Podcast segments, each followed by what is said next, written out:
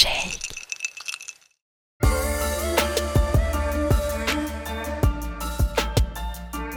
mais vraiment de manière logique en fait. voilà, je ne veux pas complexifier la chose. Félicitations. Euh, hein. en fait, je me rends compte une fois que j'ai vos réponses à quel point ce que, ce que je vous ai demandé était difficile, mais euh, là, mais vous prenez tous les chocolats que vous voulez.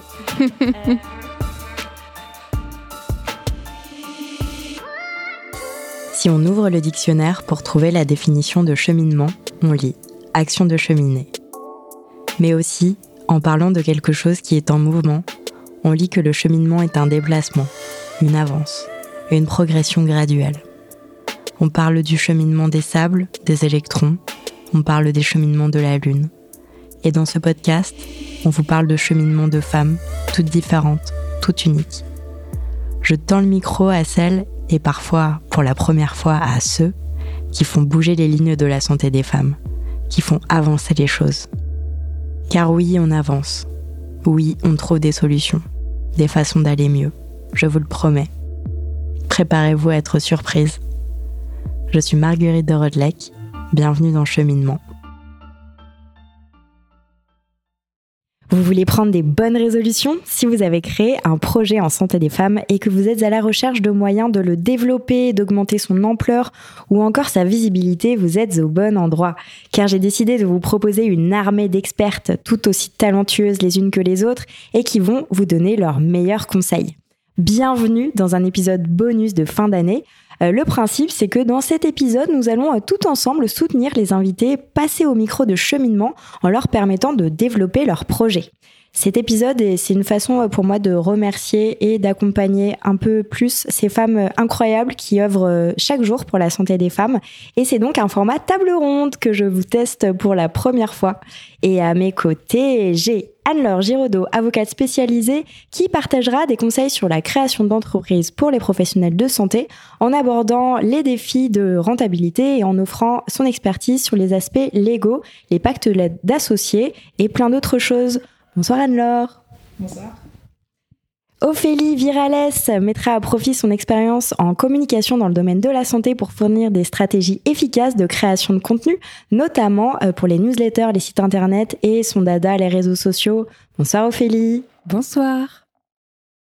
Euh, Alexandra Bourgeon, experte en stratégie et contenu SEO, offrira des astuces essentielles pour développer une présence en ligne forte et pour optimiser le référencement naturel.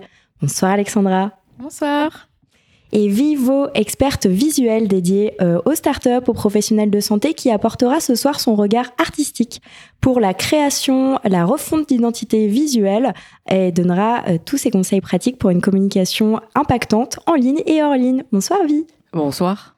Quel plaisir. Bienvenue à toutes dans Cheminement. Merci. Merci. Merci. Alors le principe est très simple, je vais pouvoir euh, lâcher mes notes. Je vous ai préparé des petites cartes, vous allez tirer les cartes dans lesquelles euh, mes invités ont posé des questions. Euh, la première chose, je pense, qui va se passer quand vous allez voir les cartes, c'est mais attends Marguerite, j'ai pas assez d'informations, est-ce que tu peux préciser? Donc je vais préciser le projet de l'invité, un peu son parcours, dans quel épisode vous pouvez le retrouver, et puis comme ça on va pouvoir échanger tout ensemble. Alors je, je vous laisse décider de laquelle prendra la première carte bah, la, première qui... la première qui se trouvera. Vas-y. c'est pour Ophélie.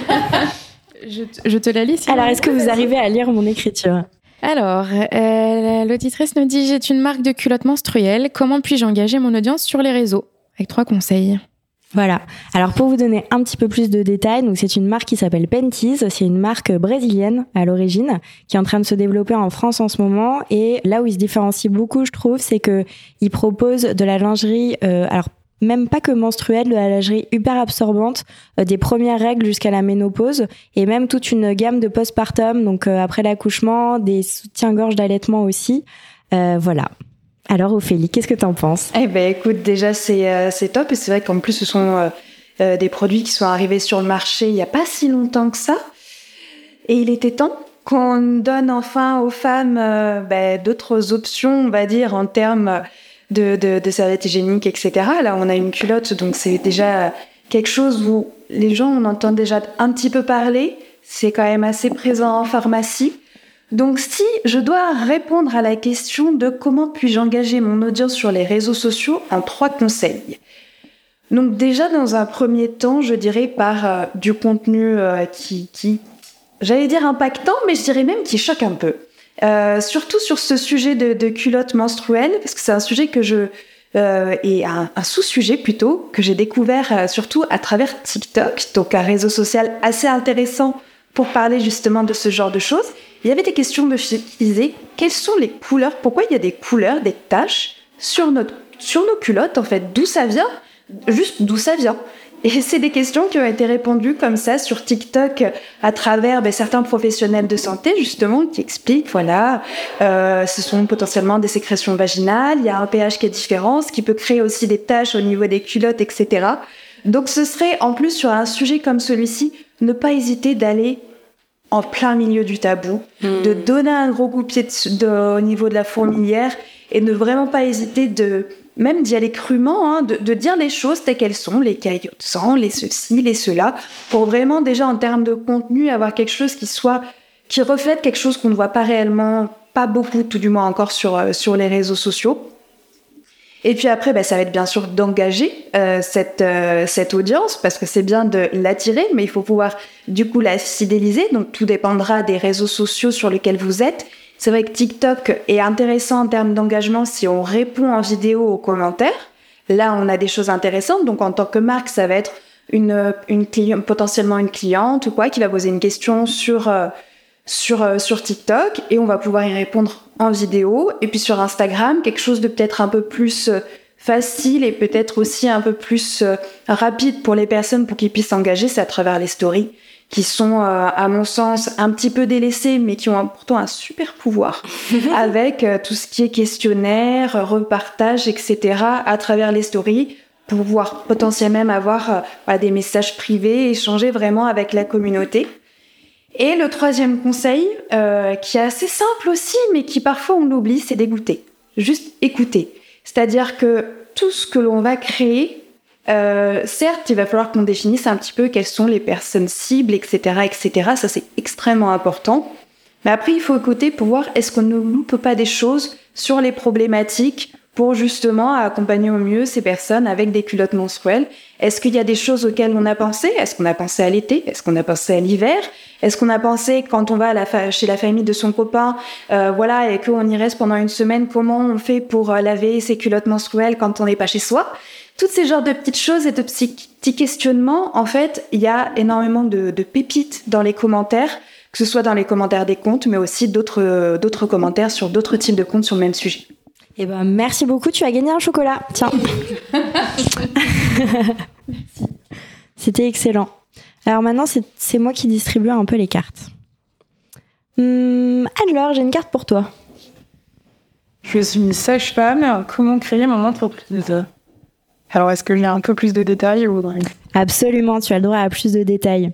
Euh, alors, en fait, euh, c'est Céline qui est euh, donc euh, sage-femme, qui euh, souhaite, enfin, qui a déjà commencé en fait à créer une société parce qu'elle a inventé une sorte de, enfin oui, inventé une nouvelle méthode pour accoucher qui est un ensemble de pratiques qui sont adoptées de la danse, du yoga, etc. Donc, c'est un mix de plein de, de de façons de faire différentes pour, pour faire en sorte que les femmes puissent accoucher au mieux possible, enfin le mieux possible, donc euh, connaissent leur corps, etc., sachent comment réagir aux contractions, etc. Euh, mais le problème, c'est qu'elle est sage-femme et que d'après ce que j'ai compris, elle peut pas créer d'entreprise, non? Alors c'est pas aussi euh, c'est pas aussi simple. Et si c'était euh, simple, j'aurais peut-être pas de travail. euh, en fait, euh, c'est mieux comme ça. Oui, donc la question c'est, je suis sage-femme, comment créer une entreprise dans le domaine de la santé en parallèle de mon activité principale? Enfin, c'est pas dit comme ça, mais je sous, sous-entends dans ce que tu me racontes. En fait, il faut qu'on analyse la situation de départ, donc on comprenne exactement quel type de contrat la relie aujourd'hui. Donc, j'imagine s'il y a des sages-femmes qu'elle est euh, euh, salariée dans un hôpital de la fonction publique, donc elle est fonctionnaire en fait. Donc, il va y avoir un, un premier volet, euh, c'est comment ça se passe dans le cadre de mon contrat de travail principal. Si je travaille à 100%, euh, est-ce que je peux avoir une activité à côté? A priori, la réponse va être euh, non, parce qu'il y aurait une exclusivité et il va falloir discuter un petit peu avec les RH euh, de, de, la fonction publique, mais ça, c'est pas parce que ça se fait pas au départ que c'est impossible. Il faut juste entamer les discussions. Et puis après, il y a un aspect réglementaire. Je suis sage-femme et je veux développer une activité à côté. Euh, et donc là, effectivement, ce qu'on peut pas faire, c'est faire du compérage, puisque la médecine n'est pas un commerce. Euh, et donc, il faut bien comprendre euh, exactement quel, quel est l'objet de, de l'activité qu'elle souhaite développer dans l'entreprise ad hoc. Et après, bon, une fois qu'on a déblayé cette partie-là de situation de départ, la question c'est qu'est-ce qu'elle veut en faire de ce projet? Est-ce qu'elle euh, se voit demain comme partie prenante dans ce projet, le développer à 100% Est-ce que c'est une activité qu'elle a à côté et qui est un complément de son activité de départ? Est-ce que c'est un projet qu'elle porte seule ou à plusieurs? Est-ce que finalement on n'a pas une possibilité d'arriver à ce qu'elle veut avec une euh, diversité dans l'actionnariat et dans, le, dans la gestion de projet? Et donc, en fait, euh, j'ai envie de dire à cette sage-femme, euh, venons et discutons. Parce que mon, mon, travail, souvent, c'est de d'échanger énormément, en fait, avec les gens. Et de. Alors, on me dit souvent que je, challenge, mais je, je challenge pas juste pour challenger, je challenge parce qu'il faut bien comprendre là où on met les pieds, là où on veut aller, pour apporter euh, la solution qui soit la plus efficace possible euh, à la personne qui vient nous consulter. Et puis derrière, qu'elle puisse repartir avec un plan d'action, euh, une, timeline, euh, un budget pour savoir exactement combien ça va lui coûter et où est-ce qu'elle met les pieds, et qu'elle ait euh, une to-do assez claire sur les next steps. Et donc, je l'attends au cabinet. Trop bien. Et eh ben merci beaucoup. Tu n'as pas gagné un, mais deux chocolats que je te laisse les prendre. Alors maintenant, est-ce qu'on pourrait trouver une carte pour Vie et Alexandra? Je vous en prie, mesdames. À votre tour. Bon, bah, je vais commencer. Alors, ma question, donc c'est j'ai une marketplace dédiée à l'endométriose. Comment optimiser mon SEO entre parenthèses pour me lancer? Et j'ai trois conseils à donner. Ouais. Alors, je vais te donner un peu plus d'informations. Ouais, sur, euh, sur cet invité. Donc, c'est euh, le Lab de Lando. Euh, donc, c'est euh, Floriane qui a créé sa marketplace endométriose. Le principe, c'est d'avoir une partie média pour informer les personnes qui ont une endométriose et ensuite leur offrir des produits qui pourraient peut-être euh, les aider, comme euh, des bouillottes par exemple, euh, de l'huile de CBD pour soulager les douleurs ou l'anxiété, ce genre de produits. et donc, étant débutante, eh ben, elle pourrait chercher à savoir comment on fait quand on a un gros projet comme ça pour, pour poser les bases pour un bon référencement naturel. Est-ce que tu as toutes les infos dont tu as besoin Oui, oui, ça devrait être OK. Trop bien. Bah, je pense qu'il faut déjà qu'elle euh, réfléchisse à la structure de son site, euh, si ce n'est pas déjà fait effectivement, euh, puisque bah, pour que les robots de Google puissent parcourir le site le plus facilement possible et que les utilisateurs puissent aussi bah, finalement comprendre le bon parcours, euh, il va falloir qu'elle utilise une bonne hiérarchie. Et donc tout simplement, ça va passer par exemple par catégoriser ses produits. Euh, donc je sais pas, par exemple les bouillottes, euh, du coup de faire une page catégorie qui sera dédiée aux bouillottes, euh, de faire la même chose dans l'espace, euh, donc ça fait un peu deux salles deux ambiances, mais l'espace du coup huile CBD par exemple aussi, huile, huile essentielle. et après en dessous de venir créer en fait des fiches produits qui vont correspondre effectivement à chacun des produits qu'elle va qu'elle va vendre. Euh, et après, en fait, de relier aussi bah, par rapport à l'URL. Euh, S'il y a par exemple une bouillotte qui est plutôt euh, rose, euh, on va la différencier dans l'URL et donc bien lui attribuer en fait bouillotte rose à la différence de bouillotte licorne par exemple, pour que vraiment Google comprenne le Toi, contenu. tu as vu ma petite lampe licorne Ça m'a inspiré effectivement. Euh, donc voilà, ça passe donc par une bonne hiérarchie. Euh, et cette hiérarchie, on va la reprendre aussi d'un point de vue contenu. En fait, effectivement, il faut aussi bah, pouvoir fluidifier, comme je disais, le passage des, des, robots et leur faire comprendre le contenu. Et donc, il va falloir qu'on utilise les bons titres. Euh, et donc, dans les titres, il va falloir reprendre le mot-clé principal. Donc, euh, voilà, si c'est euh, une bouillotte ventrale, bah, dans ce cas-là, on ne fait pas compliqué. Euh, on utilise bouillotte ventrale comme titre. Euh, et après, on va venir optimiser tout le contenu de la fiche produit et rajouter des petits mots-clés comme ça et venir travailler vraiment, alors je vais employer un gros mot, mais le champ sémantique, c'est vraiment en fait tous les mots qui vont se rapporter finalement à ce concept-là. Euh, donc ça va être pour soulager euh, telle ou telle douleur, euh, ça va être à l'utiliser le soir ou le matin, enfin voilà, dans des moments spécifiques. Et on va pouvoir associer aussi d'autres produits pour relier les fiches produits entre elles, mais vraiment de manière logique en fait. voilà, je ne veux pas complexifier la chose. Félicitations. Euh, en, fait, je me rends compte une fois que j'ai vos réponses à quel point ce que, ce que je vous ai demandé était difficile. Mais euh, là, mais vous prenez tous les chocolats que vous voulez. Euh, Evie, à ton tour. Alors la question, c'est j'ai une application pour expliquer la puberté aux adolescentes. Comment trouver la bonne direction artistique? Quelles questions dois-je me poser? Ouais, alors un peu plus euh, d'informations sur cette invitée et sur cet épisode. Euh, c'est Éléonore qui a créé Jamie. En fait, quand elle a vu que sa nièce, euh, enfin en gros, sa, sa, nièce a eu ses règles pour la première fois et elle voulait l'aider et elle voulait trouver une app. Elle s'est rendue compte qu'il n'y avait pas d'app qui expliquait un peu les premières règles, la puberté aux adolescentes. C'était que des apps pour que les femmes puissent gérer leur cycle, etc. Donc c'était déjà une fois que tu connais tout, quoi. Euh, donc du coup, elle a créé ça et voilà, elle est en train de développer euh, l'application. Alors typiquement, les questions qu'elle devrait se poser, c'est d'abord faire un benchmarking, de voir en fait quelles sont les tendances graphiques qui existent sur ce marché-là et voir en fait euh, à quel type de communication est-ce que les adolescentes sont sensibles parce que typiquement c'est une période où on va chercher à, à développer un sentiment d'appartenance donc il faut qu'elle puisse se reconnaître au travers de la marque. Donc forcément, quand on développe une application de contraception ou de symptothermie, ça va pas du tout être les mêmes codes graphiques que pour les adolescentes. Là, j'ai un exemple en tête, euh, rien à voir avec euh, la puberté, mais en, les, tout ce qui est euh, les gels Andy, qui utilisent des, des codes graphiques très licorne, glowy et tout ça, ça pourrait potentiellement intéresser les adolescents. Ah oui, merci Andy. Voilà, c'est ça. Merci Andy.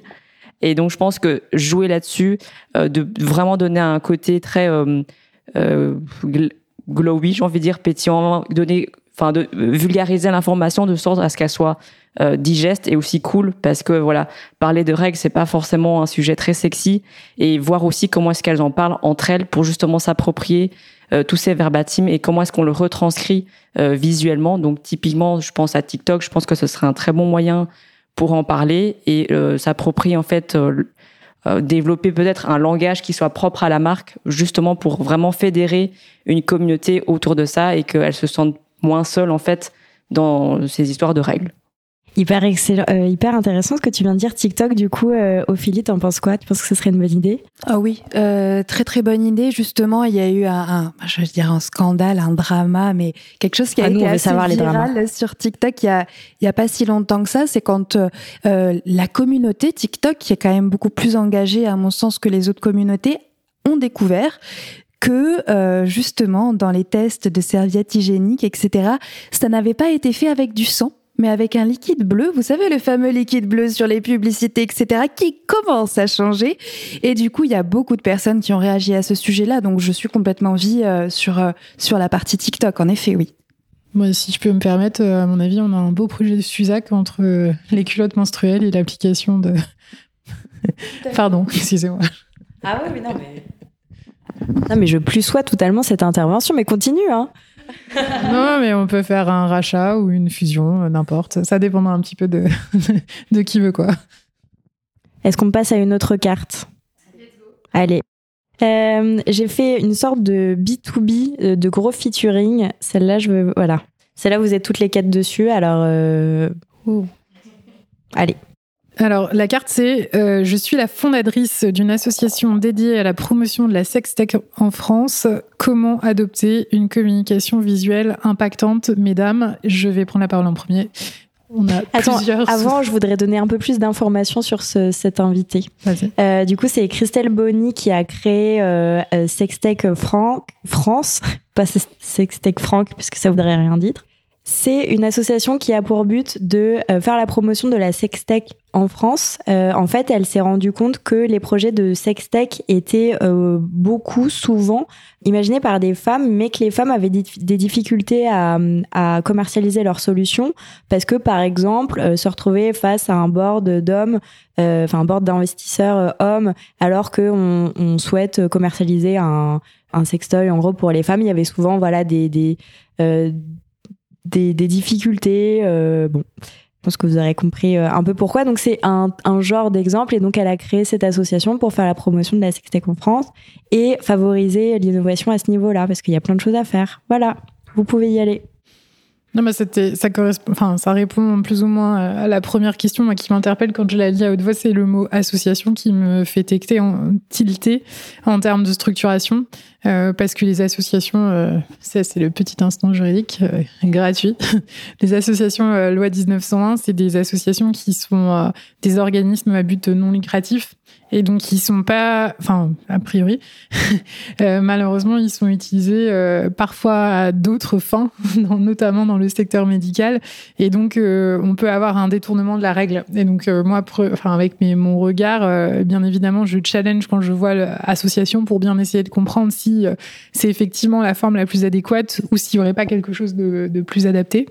Euh, et puis la deuxième chose, euh, bah, c'est le mot sextech.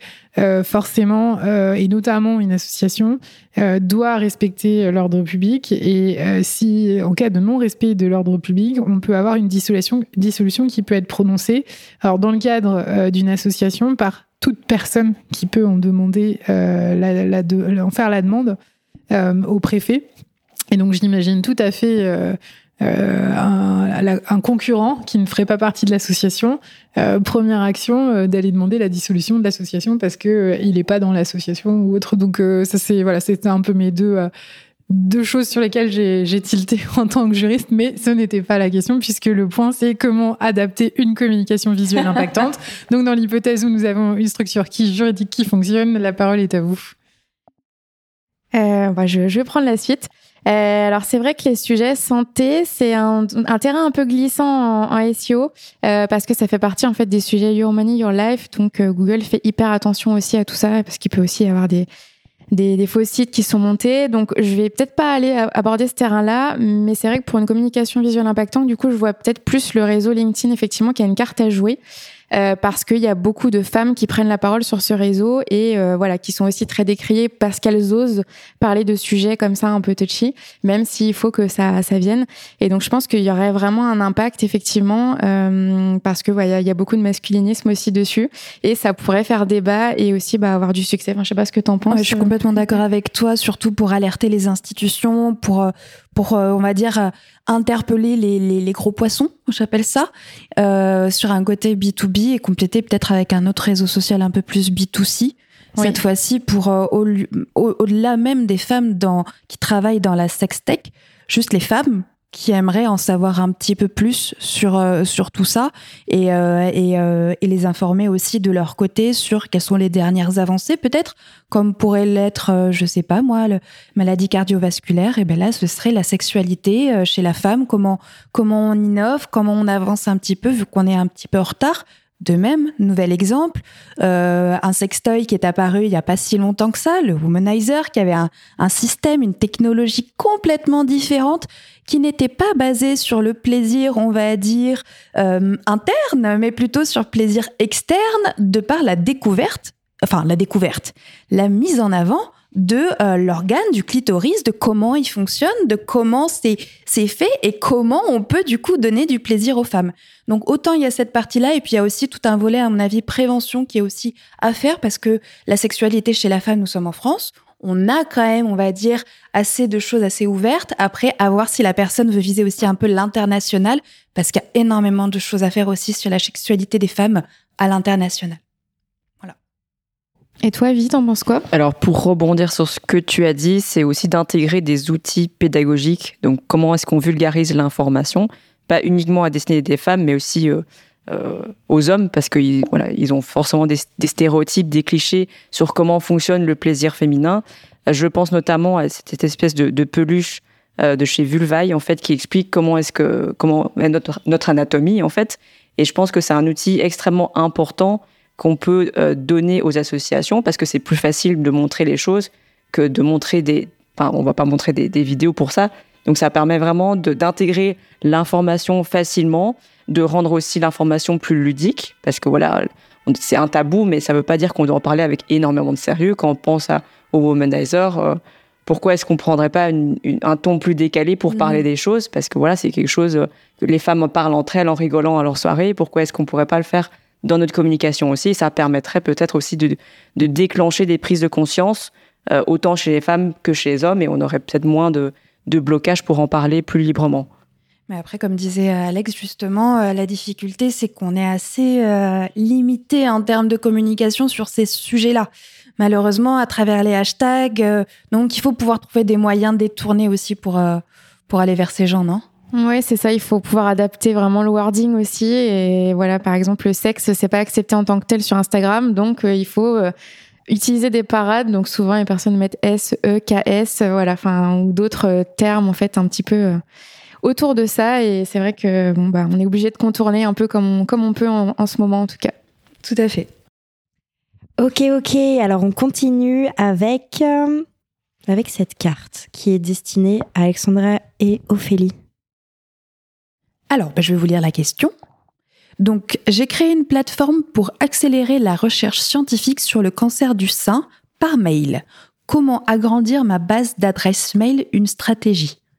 Un peu plus d'informations peut-être. Oui, absolument. Alors, euh, je vous parle euh, de Guillaumette euh, qui a en fait trouvé un moyen pour agrandir le pool de personnes qui peut faire avancer la recherche fondamentale sur le cancer du sein dans le sens où avant, pour récolter certaines informations, c'était les médecins qui demandaient à leurs patients de répondre à des questions, des questionnaires. Et en fait, en révolutionnant ça et en faisant en sorte que on réponde par mail, euh, ça permet à beaucoup plus de personnes de répondre à certaines questions. je, je vois Anne-Laure, la, juriste, qui est en train de nous dire euh, ça va pas du tout, mais attends, laisse-moi finir avant.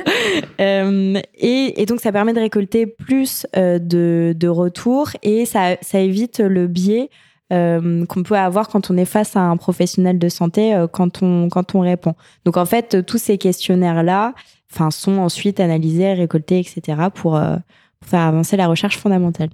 On va peut-être laisser. Oui, oui que tu en parles Non, mais je vais juste.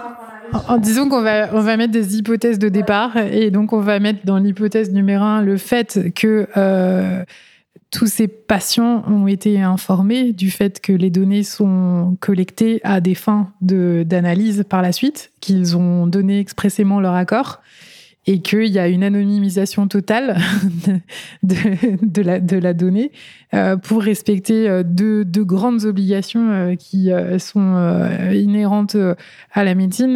La première étant le secret médical euh, qui est une obligation fondamentale, et la deuxième qui est alors plus large que la médecine, mais qui, qui est le règlement général européen sur euh, la protection des données personnelles et qui traite la donnée de santé comme une, une donnée sensible. Et à partir de là, il faut que l'intégralité du processus euh, respecte le RGPD de A à Z. Voilà, c'est tout. Donc ça, c'est les deux hypothèses de départ.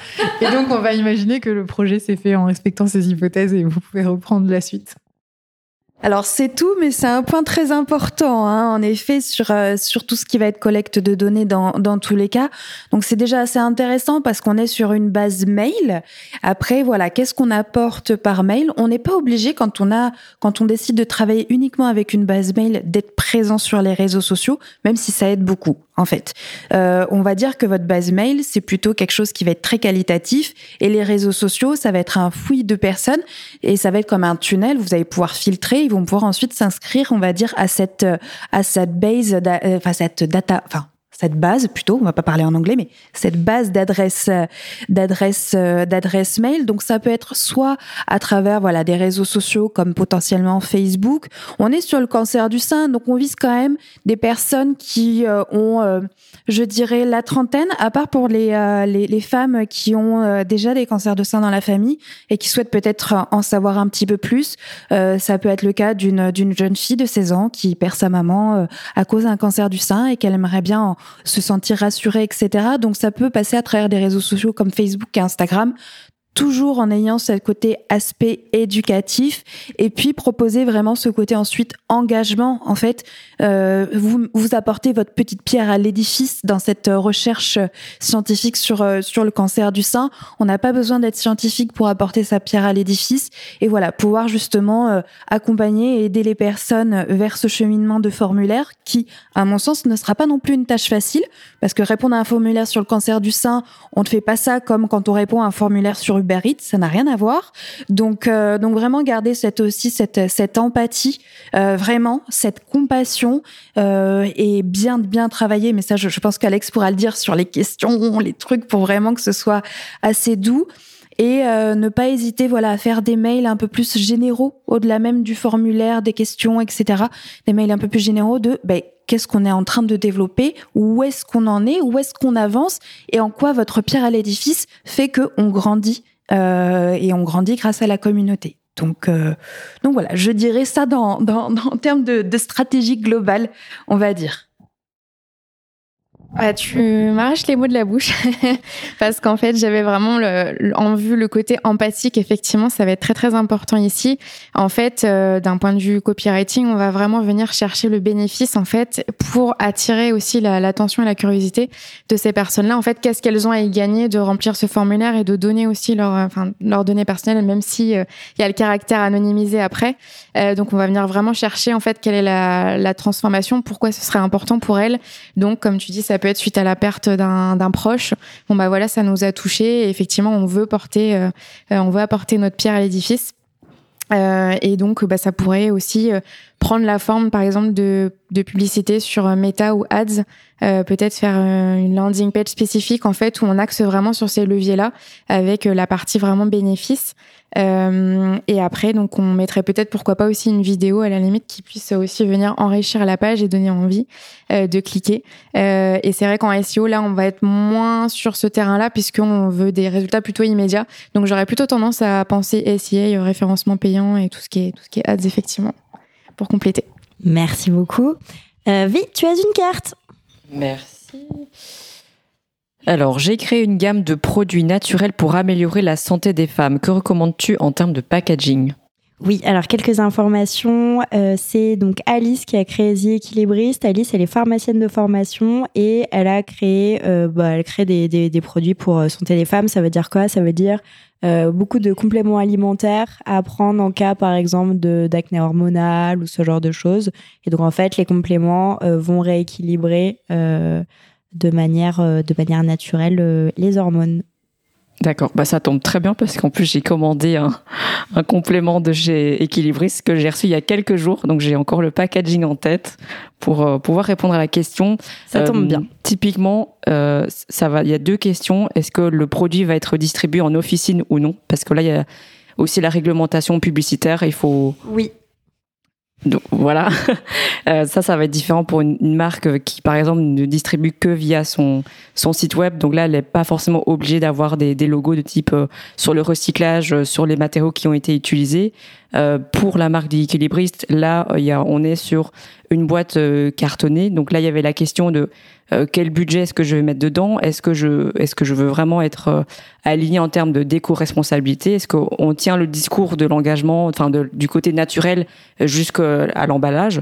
Parce que typiquement, ce sont des cures qu'on va prendre pour trois mois, parce que c'est le temps minimum requis pour pouvoir rééquilibrer un cycle. Et puis donc aussi penser à comment est-ce qu'on va recycler les matériaux. Est-ce que c'est possible de recharger le packaging? Parce que ça peut être aussi une, une solution euh, à long terme. Parce que voilà si on n'a pas envie d'acheter euh, 10 boîtes pour euh, pour toute l'année si on peut avoir qu'une seule boîte et peut-être venir la, recharger en officine ça n'existe pas encore. Parce que pour des raisons d'hygiène les compléments alimentaires voilà il faut quand même que ce soit protégé dans un opercule en plastique et puis dans une boîte en carton donc il y a toutes ces questions là auxquelles il faut penser donc euh, vraiment se renseigner par rapport aux normes d'hygiène, aux normes publicitaires, euh, en termes de matériaux, voir euh, quel type d'encre est-ce qu'on va privilégier, est-ce qu'on va choisir des encres, euh, des encres naturelles? Donc là, on est sûr qu'il y aura peut-être moins de gaspillage à ce niveau-là. Donc on va éviter des finitions de type plastique euh, ou des finitions un peu un peu brillantes. Donc là, ça va, ça peut potentiellement créer une dissonance par rapport au discours de la marque, parce que voilà, quand on crée des compléments alimentaires, surtout quand on est dans le naturel, on fait attention à tous ces détails-là. Euh, donc voilà, c'est vraiment toutes ces questions-là auxquelles il faut faire attention. Quand on développe, quand on pense à la partie emballage, euh, c'est tous ces aspects-là qu'il faut envisager. Et on notera que les commentaires juridiques ont été faits directement par toi et pas par moi. Voilà. voilà. Mais tiens, justement, Anne-Laure, tu as une, une carte pour toi. Alors, la carte, c'est je suis médecin et j'ai un podcast que je souhaite monétiser. Est-ce que je peux créer une société pour faire cela? Oui, l'épisode n'est pas encore sorti. Euh, et là, la question, je pense, c'est que euh, donc euh, je suis médecin, j'ai un podcast, je veux le monétiser et donc j'ai besoin de créer une structure pour recevoir cet argent à un moment ou à un autre.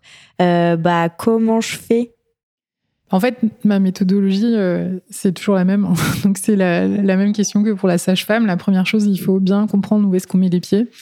Euh, est-ce que c'est un médecin euh, libéral? Est-ce que c'est un médecin euh, praticien hospitalier? Est-ce que c'est un PUPH Est-ce qu'il travaille en BNC Est-ce qu'il travaille en CELARL Qu'est-ce qu'il fait dans la vie aujourd'hui? Et, qu'est-ce que c'est que ce projet? Est-ce que c'est un projet ad hoc? Est-ce que c'est le projet de sa vie de demain? Est-ce que c'est une phase de transition dans, sa future carrière? Et en fait, à la partir de ces éléments, on va commencer à dérouler la pelote. Euh, et en plus, ce qui va nous manquer comme information pour euh, dérouler la deuxième pelote, ça va être quel est le contenu du podcast. Euh, Est-ce que c'est un podcast qui a, est dans le, enfin qui a une visée médicale ou pas, ou est-ce que ça n'a rien à voir? C'est une podcast sur les voitures. Euh, non mais oui non c'est pas c'est pas sur les voitures. J'ai une cliente qui a développé une activité d'écriture. Hein. Ça n'a rien à voir avec la médecine, mais euh, c'était une activité ad hoc. Parce qu'en fait la, la, question, le sous-jacent dans le podcast, c'est euh, est-ce que c'est quelque chose qui va l'aider de manière indirecte à développer sa clientèle et à ce moment-là on tombe dans le compérage qui est interdit puisque la médecine n'est pas un commerce. Et donc si l'objectif du médecin c'est d'accroître sa patientèle par le biais du podcast, là le, tous les warnings sont rouges et donc mmh, bien sûr, bien sûr. Du coup, euh, c'est compliqué. Après, et c'est toute la question un peu, euh, euh, on va dire, qui est liée aux médecins influenceurs d'aujourd'hui. Je suis médecin, je développe un podcast dans les voitures. Je vais être connu parce que je suis le médecin qui connaît les voitures. Et donc, tous les gens vont commencer à m'écouter. Et en fait, ils vont me trouver tellement cool. Et puis, du coup, bah, ils vont avoir envie d'aller au cabinet pour me rencontrer. C'est un peu le sujet de l'influence commerciale. Est-ce que ça peut être une stratégie, justement? Bah, il faudrait. Alors, bon, encore une fois, hein, il faut comprendre euh, où est ce médecin aujourd'hui, c'est-à-dire euh, est-ce qu'il est. Euh, je te le dirai pas. ben non. euh, non, mais l'analyse juridique, elle est.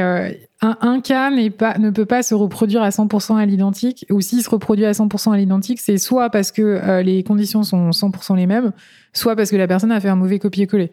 Bon, souvent c'est un mauvais copier-coller, donc c'est pour ça que euh, on, rentre vraiment dans le, cas concret.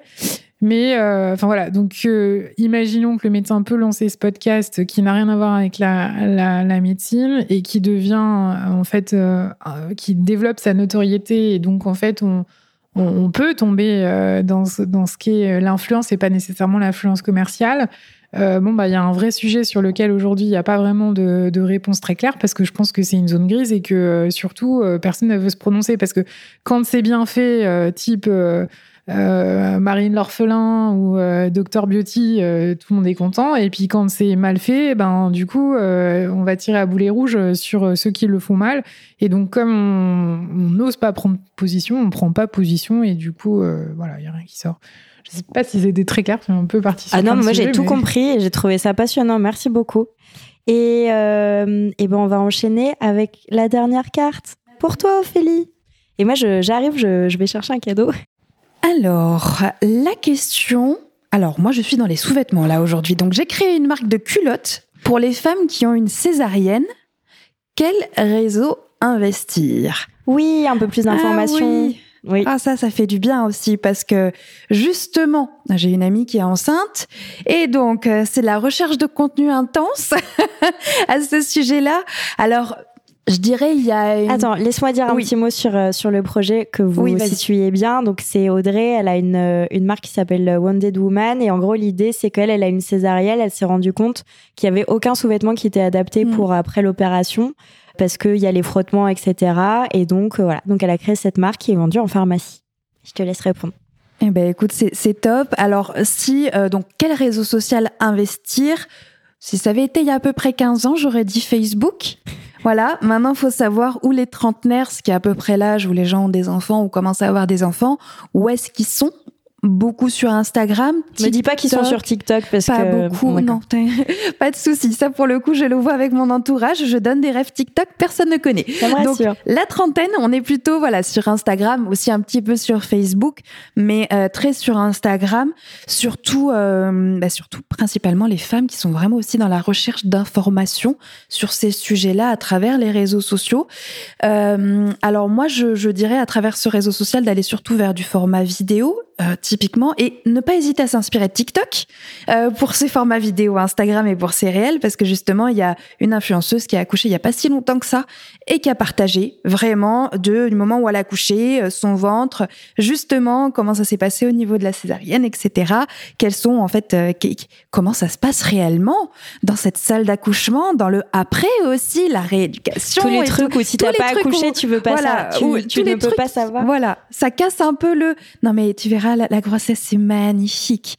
Oui, bah, il y a les œdèmes, les ultra, et puis le après surtout. Le après, parce que là, on commence à en parler de la grossesse, de tout ce qui, qui s'ensuit, etc. Mais le après grossesse, c'est encore vraiment très tabou. Là, on a parlé du point du mari il y a pas très longtemps aussi. Enfin, quand je dis pas très longtemps, c'est en termes d'années, c'est très peu. Hein. Donc, euh, de recoudre la femme euh, après l'accouchement, etc. Donc, tout ça, ce sont des sujets qui, à mon sens, sur Instagram, sont importants à investir. Toujours aussi dans ce côté éducation et de son côté partage en fait. En plus, on est dans le domaine de la maternité. Euh, toutes les femmes n'ont pas l'opportunité d'avoir une maman ou de la famille qui peut les aider dans, euh, dans leur maternité, qui peut les accompagner. Donc, ne pas hésiter à leur apporter du contenu justement sur ça pour qu'elles se sentent beaucoup moins seules et toujours sans, sans tabou. Vraiment les pieds dans la fourmilière et ne pas hésiter parce que c'est comme ça vraiment que vous ferez des vues. Voilà. Eh ben, merci Ophélie. On arrive à, la fin de cet épisode. Je voudrais vous remercier euh, toutes euh, très chaleureusement de l'avoir euh, de l'avoir accepté cette invitation. Et je vais vous laisser le mot de la fin. Bah moi je dirais foncer. Le mot de la fin, un mot. Fun, amusement. Voilà. Parce que la santé, ça manque un peu de ça parfois. Ouais, je dirais euh, côté penser au côté décalé et surtout à mettre aussi de l'humour dans votre communication, effectivement sur ces sujets-là, parce qu'on en parle de manière peut-être trop sérieusement et voilà, ça, ça fait partie d'une communication réussie, je pense aussi. C'était exactement ce que je voulais dire.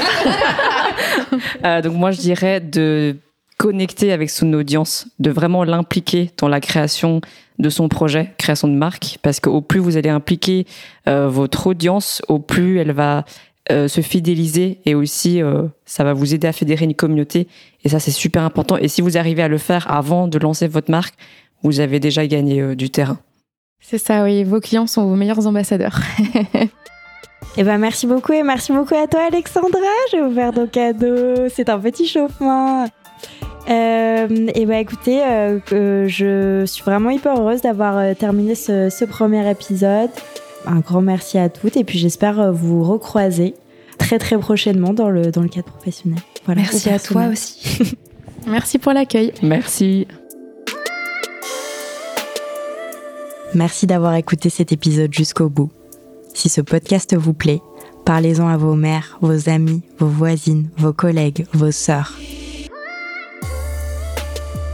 Sachez que MedCheck Studio, qui produit ce podcast, propose d'autres podcasts qui parlent de santé des femmes. Pour les écouter, rendez-vous sur medcheck-studio.com.